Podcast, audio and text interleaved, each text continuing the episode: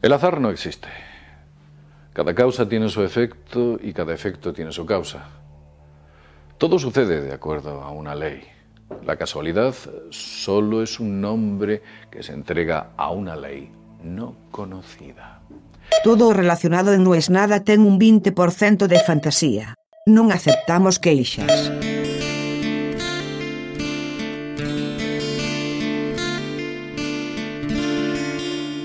Hoy no lo iba a hacer, la verdad que no lo iba a hacer.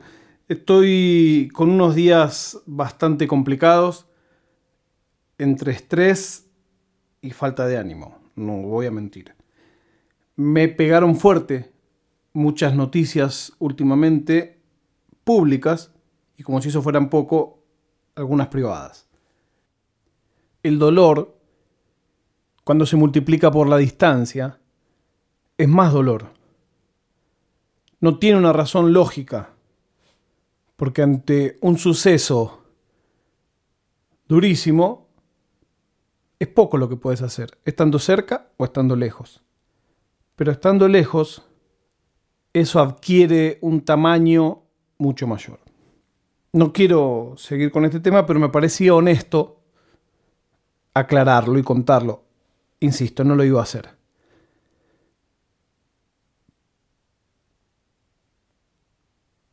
Pero leyendo las noticias, vi una noticia que se suma a todas las otras de 2020 y es que Carlín, Carlos Andrés Calvo, así lo llamábamos, así lo llamamos los que somos un poco más viejos, que lo conocemos de cuando era un súper actor de telenovelas, después se convirtió en el actor más popular de la Argentina, Amigos son los amigos.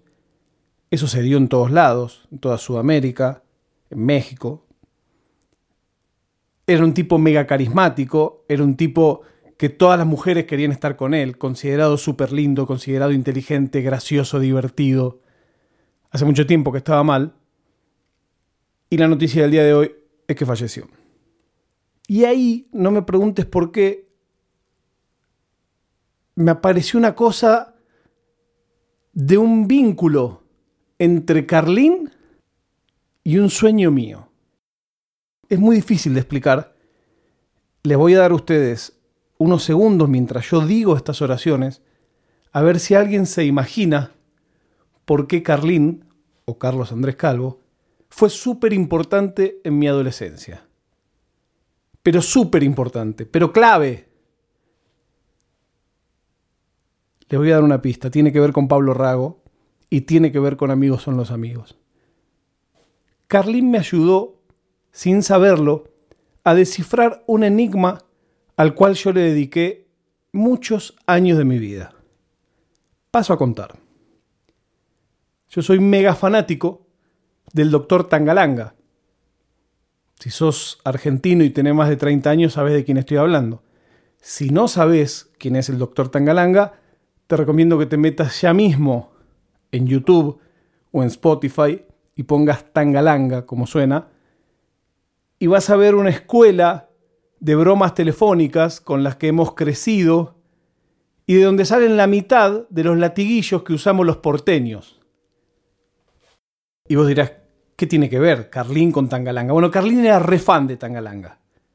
Y yo tenía esa información porque una vez Tangalanga, a quien nadie le conocía la cara, porque esa es toda la gracia, era un tipo que grababa bromas telefónicas y que nadie sabía quién era, nadie sabía cómo se llamaba, nadie sabía dónde vivía, o si vivía, o si no vivía, nadie sabía por qué lo hacía.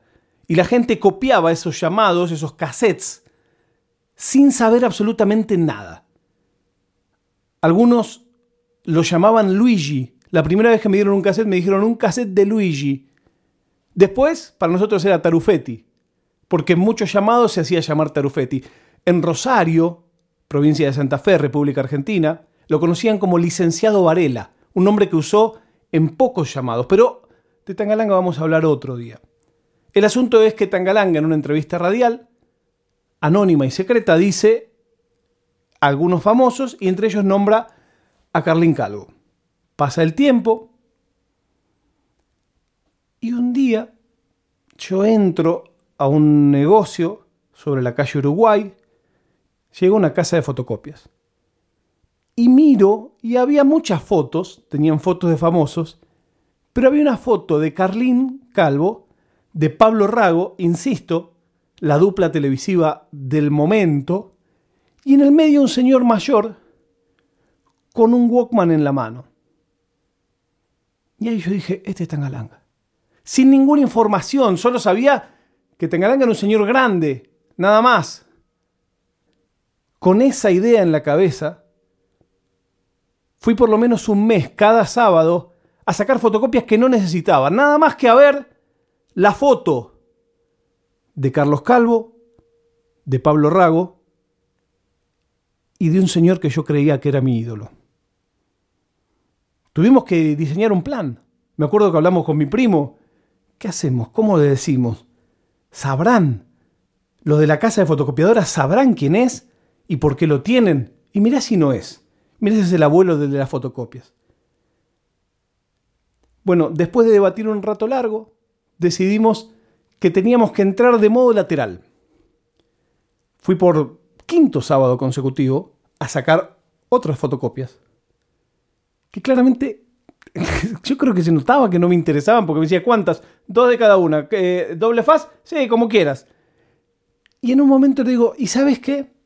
Mi hermana es mega fan de Pablo Rago. No me haces una copia de esa foto porque ella tiene todas, pero me la quiero sorprender con una foto inédita. Y el tipo se mira, no es usual que alguien en una casa de fotocopias le pida que le hagan una copia de una que tienen pegada en la pared y me dice, ¿sabés quiénes son? Le digo, sí, sí, el señor es amigo. Ya, sí, un maestro de la llamada, sí, sí. Así quedó.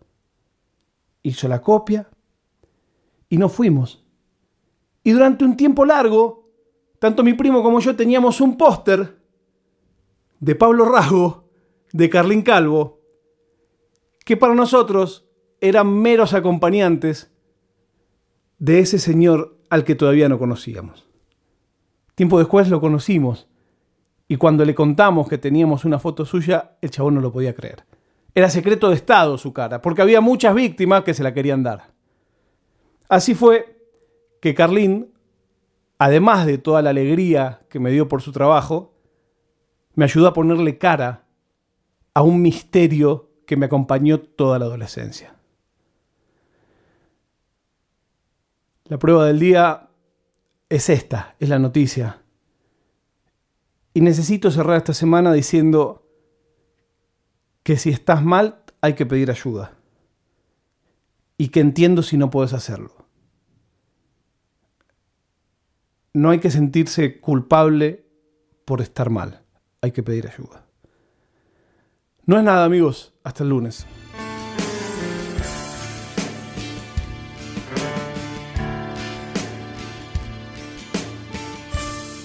Oficina Nerd Podcast